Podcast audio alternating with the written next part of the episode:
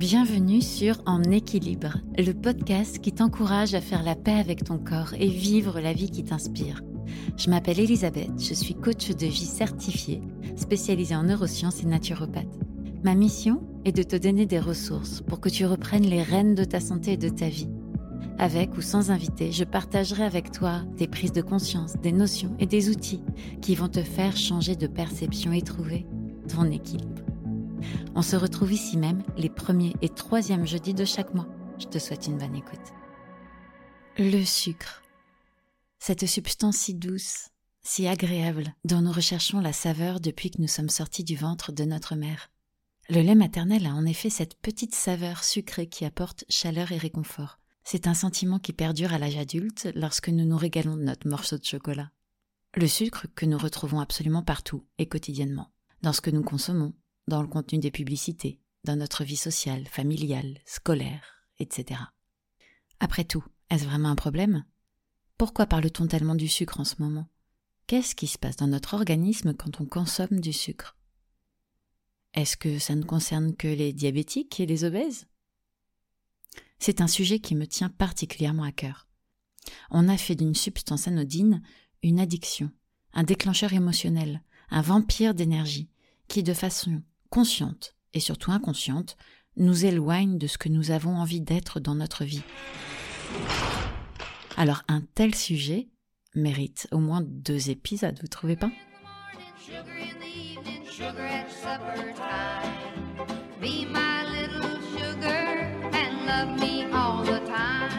Alors voici le menu de ce premier épisode, le 4.1, que j'ai nommé Oh My Sugar.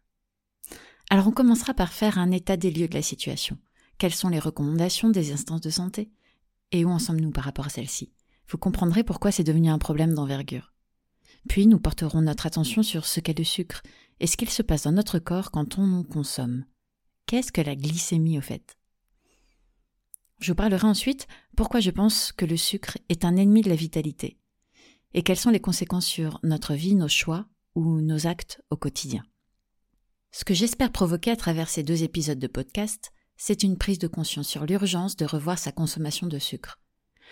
Nous avons pendant longtemps condamné et banni le cholestérol, ennemi numéro un, tandis que le sucre a été acquitté.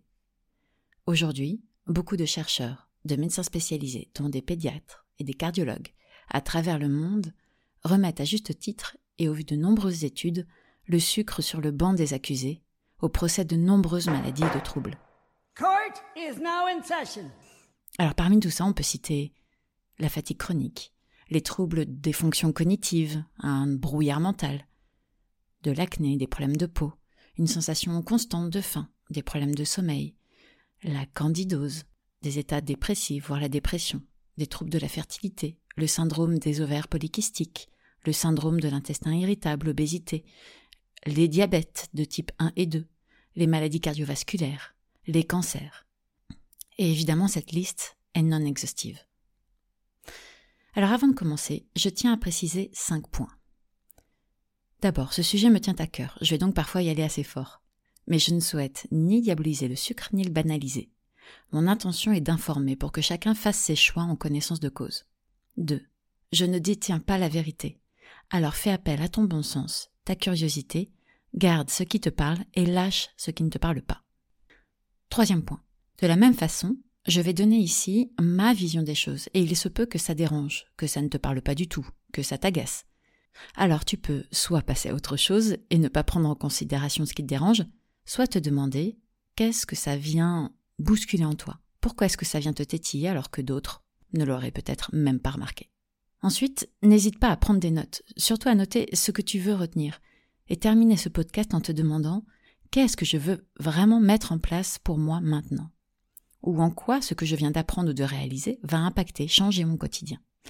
Et dernièrement, je ne peux pas savoir comment tu vis la suite de ce podcast, les questions qui naîtront en toi, tes doutes, tes envies. Alors je t'invite à me contacter directement si tu le souhaites. Mon mail se trouve dans le descriptif de ce podcast. Maintenant que j'ai mis les points sur l'i, les barres sur t, on peut sonner la fin de la récré et rentrer dans le vif du sujet. Allez, c'est parti. Alors pourquoi parler du sucre? Je ne te cacherai pas que j'ai un rapport assez conflictuel avec le sucre. Ici, je vais prendre deux minutes pour te parler de mon expérience et pourquoi aujourd'hui le sucre est un petit peu mon cheval de bataille. Il y a dix ans, quand on me demandait si je mangeais sucré, je répondais non, non, je ne mange pas de sucre, moi. D'ailleurs, je n'aime pas le chocolat. Quelques années plus tard, je réalisais que malgré ce que je croyais, arrêter le sucre par nécessité m'était très compliqué.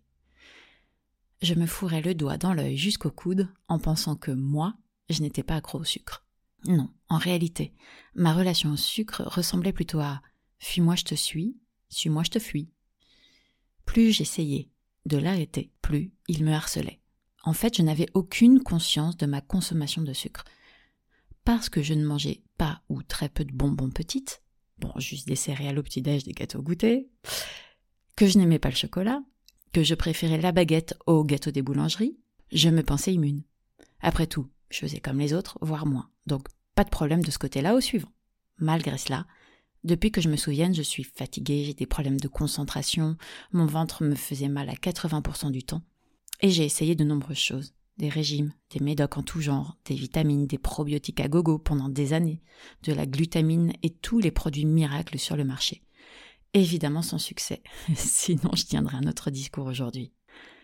En découvrant la naturopathie, j'ai évidemment changé mon hygiène de vie, négocié avec mon stress et mon anxiété, et mes douleurs se sont fait plus sourdes. Ma vitalité a nettement augmenté, et contre toute attente, je n'ai eu aucun problème à reprendre trois ans et trois mois d'études intenses, à 33 ans. Ma concentration n'était donc plus un sujet. Mais même devenue naturopathe, et surtout jeune maman un peu beaucoup perdue, femme mal dans sa peau, avec un énorme besoin de réconfort, je me suis un peu, beaucoup, passionnément rattrapée sur le sucre.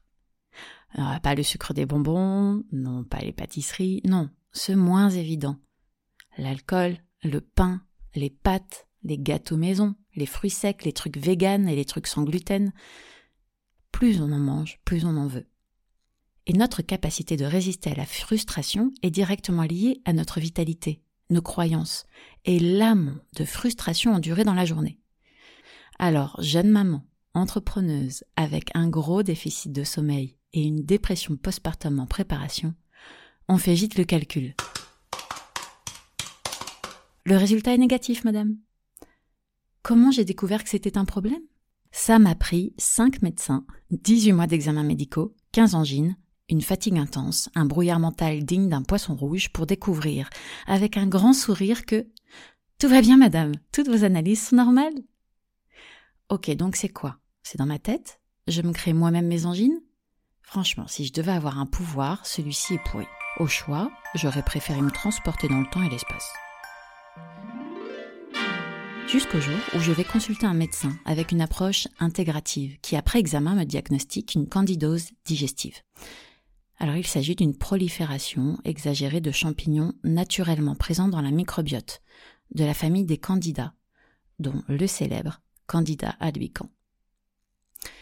Cette pathologie ne fait pas consensus dans le domaine médical. Certains l'ont admis dans leur pratique et d'autres crient au charlatanisme. Comme beaucoup de sujets de santé en ce moment, celui-ci fait couler beaucoup d'encre sur la toile.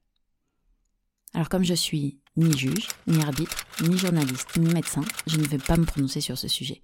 Et très franchement, ça dépasse mon accréditation. Mais je vais vous parler de mon expérience personnelle. Et en vous parlant de moi, je sais que je parle de nombreux et nombreuses d'entre vous. Agree to disagree. I don't agree to that. Neither do I. Le protocole pour buter la surpopulation de, de candidats et revenir à un équilibre a duré pour moi 12 mois, dont 6 vraiment intenses. C'est long, très long, surtout quand on est vidé de toute énergie. Non sans difficulté, je suis allée au bout de ce protocole. Maintenant, avec un peu de recul, je peux vous confier qu'aujourd'hui, si je devais le refaire, je le ferais autrement. J'irais plus doucement.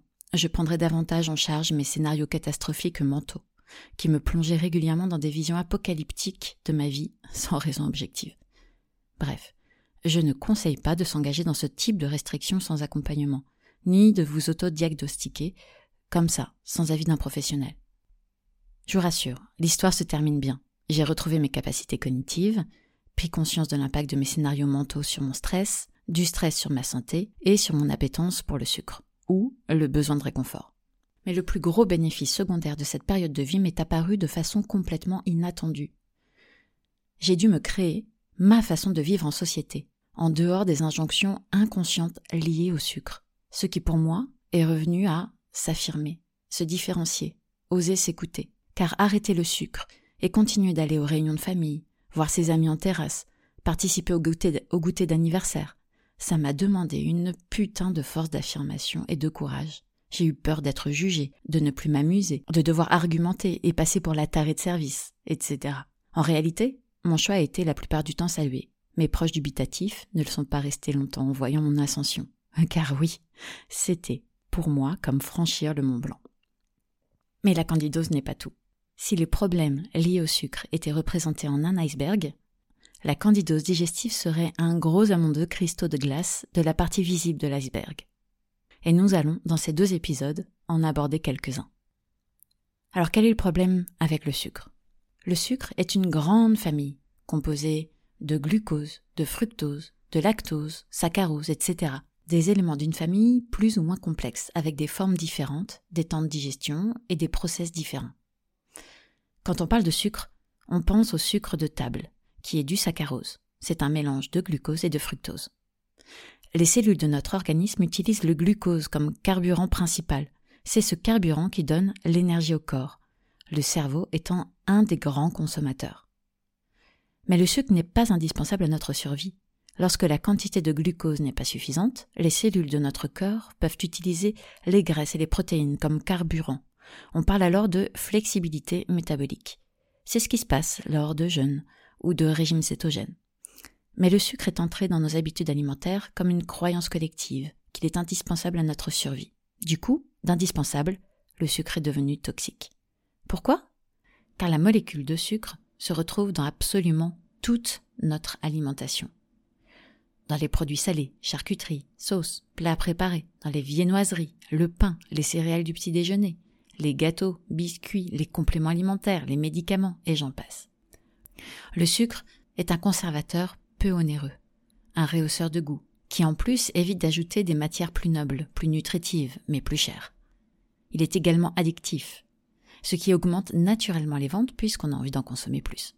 Alors pour paraître plus responsable, le sucre est souvent remplacé par des sirops avec des indices glycémiques très élevés ou impossibles à vérifier, ou des sirops à base de fructose qui ont des indices glycémiques bas, mais un taux de, fructose très élevé. Celui-ci pose d'autres problèmes, tout aussi délétères pour la santé, mais moins facilement détectables. Prenons le cas du sirop d'agave, qui a un indice glycémique bas, puisqu'il contient principalement du fructose.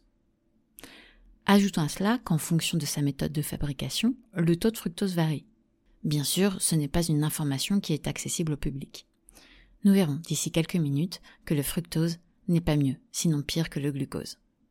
Le marketing s'empare de cette prise de conscience des méfaits du sucre et indique en gros, avec fierté, sans sucre. En plus petit, dans la liste des ingrédients, on peut lire sirop de glucose, agave, maltodextrine ou autres substituts de sucre. C'est du pareil au même. On remplace une drogue par une autre et on le vend allègrement en faisant penser qu'on va le consommer en se faisant du bien. Pour bien comprendre le problème, l'OMS recommande de réduire sa consommation de sucre à 5% des apports caloriques quotidiens chez l'adulte. Chez l'adulte. Ce qui correspond à 25 grammes ou 5 morceaux de sucre par jour. Aujourd'hui, les Européens consomment 17 cuillères à café par jour et les Américains 19,5 cuillères à café par jour dans leur alimentation. Au petit déjeuner, beaucoup ont déjà dépassé le seuil de recommandation de l'OMS. Ajoutons à cela le reste de la journée avec le pain à midi, le dessert, le jus de fruits du goûter, la compote, les gâteaux, les sandwichs ou tartines. La plupart du sucre que nous consommons est caché, utilisé comme ingrédient dans les produits non bruts que nous achetons, ce qui rend difficile la quantification de notre consommation quotidienne réelle. Pour bien comprendre ce rapport cuillère de sucre et consommation journalière, j'aime commencer par donner quelques repères concrets. Alors je rappelle que pour un adulte, les recommandations sont de 25 grammes de sucre, soit 5 morceaux de sucre à peu près par jour. Une canette de Coca-Cola, c'est 6 morceaux de sucre. On dépasse les recommandations en une canette. Et ne vous l'aurez pas non plus avec les Coca sans sucre, les Coca Light les Coca Zéro. Ce n'est pas mieux sinon pire. Certes, il n'y a pas de sucre saccharose, mais l'édulcorant principal, l'édulcorant présent en masse, trompe notre cerveau et favorise l'obésité.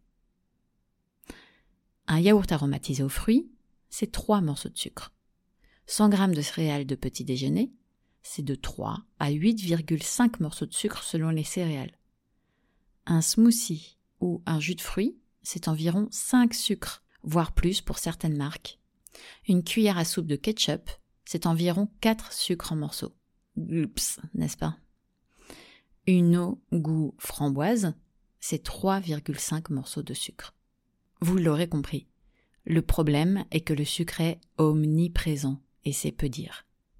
Selon le documentaire Sugarland, si on enlevait les produits contenant du sucre des rayons du supermarché, il ne resterait que 20% de produits. C'est à devenir fou. Et justement, c'est mon point suivant.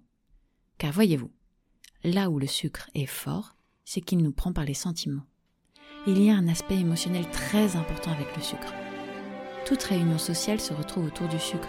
Les anniversaires, les réunions de famille, le petit-déj croissant du week-end, les collègues qui amènent les petites viennoiseries pour l'équipe, les goûters sucrés après l'école pour faire plaisir, le petit-déj sucré pour faire manger les enfants avant d'aller à l'école, finir le repas par une touche sucrée, les chocolats de Pâques, les gâteaux d'anniversaire, et j'en passe. C'est un produit qui rend les gens heureux et permet d'exprimer leur amour et leur joie. On a plein de souvenirs autour de la nourriture sucrée, et pas seulement notre génération. Souvenez-vous de la Madeleine de Proust.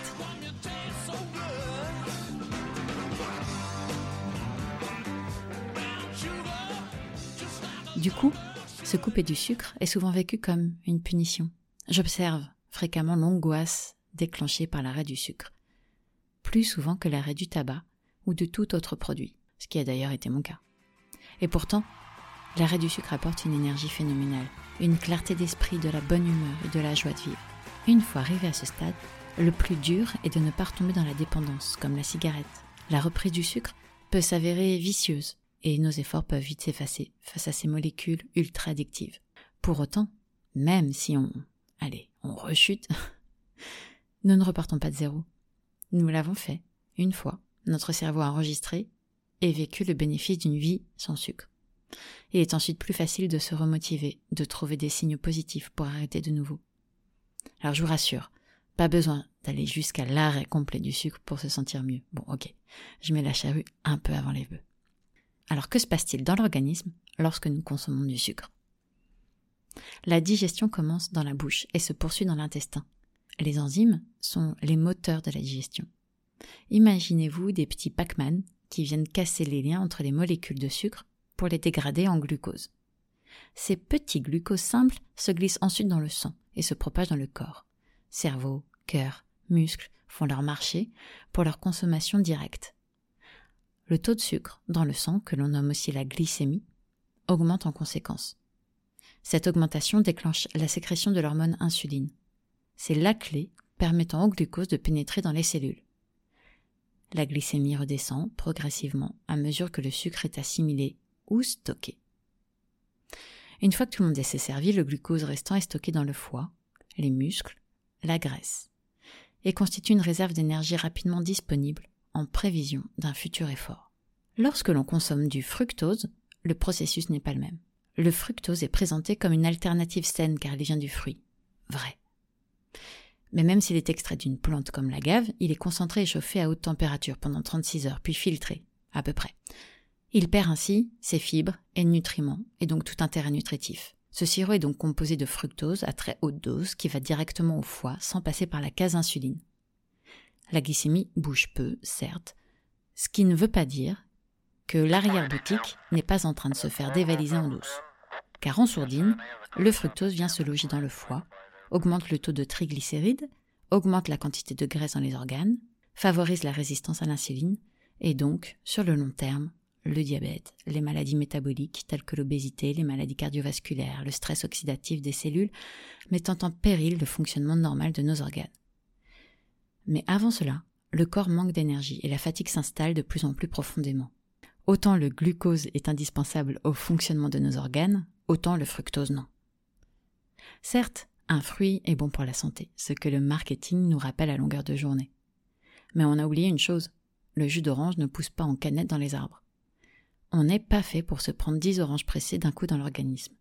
D'ailleurs, je ne connais personne qui mangerait dix oranges entières d'affilée sans se sentir mal.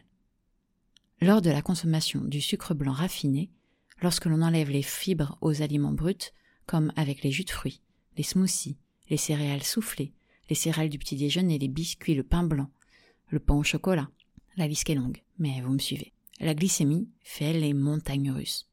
Elle augmente très rapidement et diminue aussi vite. Cela entraîne des signes qui s'apparentent à de l'hypoglycémie. C'est une concentration anormalement basse de sucre dans le sang. On ressent de la fatigue intense, de la nervosité, une instabilité de l'humeur, une confusion, problèmes de concentration, des fausses des états dépressifs, etc., etc. Et bien sûr, l'envie irrépressible de consommer du sucre immédiatement ou des boosters d'énergie, comme le café. Et pourtant, c'est simplement parce qu'on a un pic très élevé et rapide de sucre qu'on a l'impression que le retour à la normale est si dur. On appelle cela une hypoglycémie réactionnelle. Chez les enfants, cela se traduit par une attitude plus colérique, une surexcitation, des problèmes de concentration, des problèmes comportementaux, ou des signes de TDAH, troubles de déficit de l'attention, hyperactivité. Bref, votre enfant vous paraît insupportable, il a en fait encore besoin de sucre. C'est l'ascenseur émotionnel toute la journée.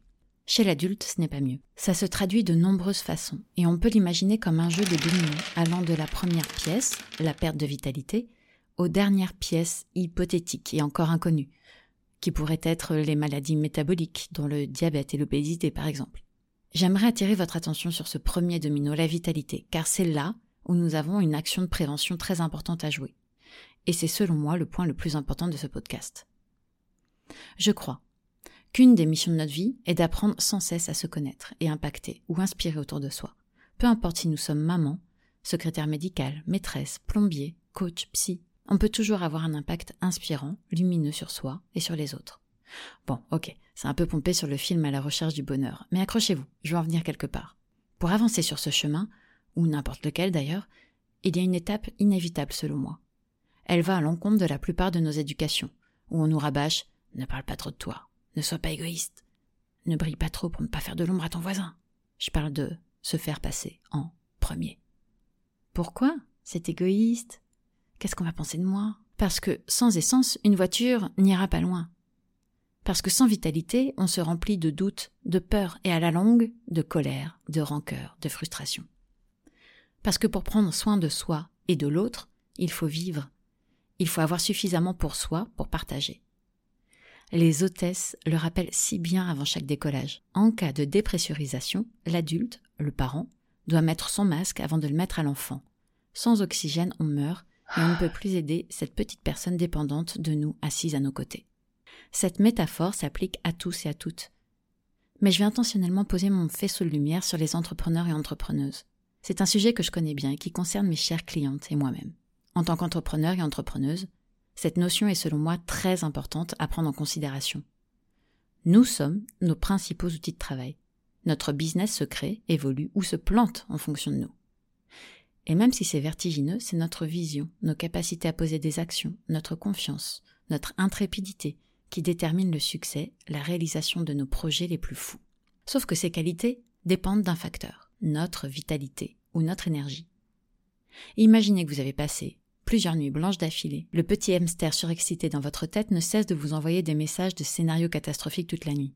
Ou vos voisins argentins ont décidé de célébrer la Coupe du Monde toute la semaine, à coups de Hurrah, trompette Ou un bébé affamé vous réveille toutes les deux heures. Euh, ça, c'est du vécu. Le jour suivant, vous devez être au volant de votre entreprise. Vous devez communiquer, créer de nouveaux clients, faire évoluer vos services, voire les créer, peut-être gérer une équipe ou des clients, même travailler sur un plan d'action ou un business model. Rentrer chez vous, peut-être gérer les enfants, les devoirs, le repas et toute cette liste de choses à faire qu'on traîne particulièrement comme un boulet ces jours-là. Avec, évidemment, un cerveau qui fonctionne à deux à l'heure. Au début, on accuse le coup, on gère. Puis, à force de répétition, la mauvaise humeur s'installe. La créativité s'est barrée faire une sieste. Petit à petit, le manque de sens, de vision prend toute la place. Je ne parle même pas de notre confiance qui, elle, attend à l'arrière que quelque chose change. Eh bien, c'est exactement ce qui se passe, de façon plus subtile et sur le long terme, lorsque nous avons pris place dans ce manège ascensionnel en faisant les montagnes russes avec notre taux de glycémie, La vitalité suit et finit par s'effondrer à la même vitesse. D'une fatigue passagère, on passe à une fatigue chronique, un manque de sens, une vitalité râlée pâquerette. Le premier réflexe est de reprendre du sucre, du café, de l'alcool ou quoi que ce soit qui nous booste. Évidemment, aucune de ces options ne nous fera sortir de ce cercle vicieux. Le café participe à l'augmentation de notre glycémie, vide nos réserves d'hormones de stress, celles qui nous permettent de s'adapter et de naturellement se réveiller et tenir. Lorsque le sucre mène nos vies, on entre en mode copilote, observateur d'une vie qui nous échappe. Il nous éloigne de qui nous sommes et encore plus de qui nous voulons être. Recette idéale d'un état de frustration et de souffrance. Je dis nous volontairement car, évidemment, si je vous en parle aujourd'hui, c'est que je m'inclus dans ce constat. Moi aussi, je suis au volant d'une cabine folle, qui, malgré la conscience des conséquences, ne peut s'empêcher de rentrer dans ce manège, aussi réconfortant que destructeur. Je viens de vous présenter ma vision, qui lie le développement personnel, professionnel et la vitalité. Bien sûr, le sucre est impliqué dans bien d'autres dossiers tout aussi importants, et ce sera le sujet de l'épisode numéro 2. Nous conclurons par des réflexions, des questions et des conseils pour que vous puissiez, dès la fin de l'écoute de ce prochain épisode, passer à l'action et prendre soin de vous et de votre santé. Peut-être que, déjà, certaines choses ont éveillé votre attention. Alors je vous invite, dans un premier temps, à vous observer, observer la présence que le sucre prend dans votre vie. Quel serait votre quotidien si vous aviez plus d'énergie, si ce coup de barre de 14 heures n'existe plus, si vous étiez totalement libre face au sucre? Alors on se retrouve pour un prochain épisode.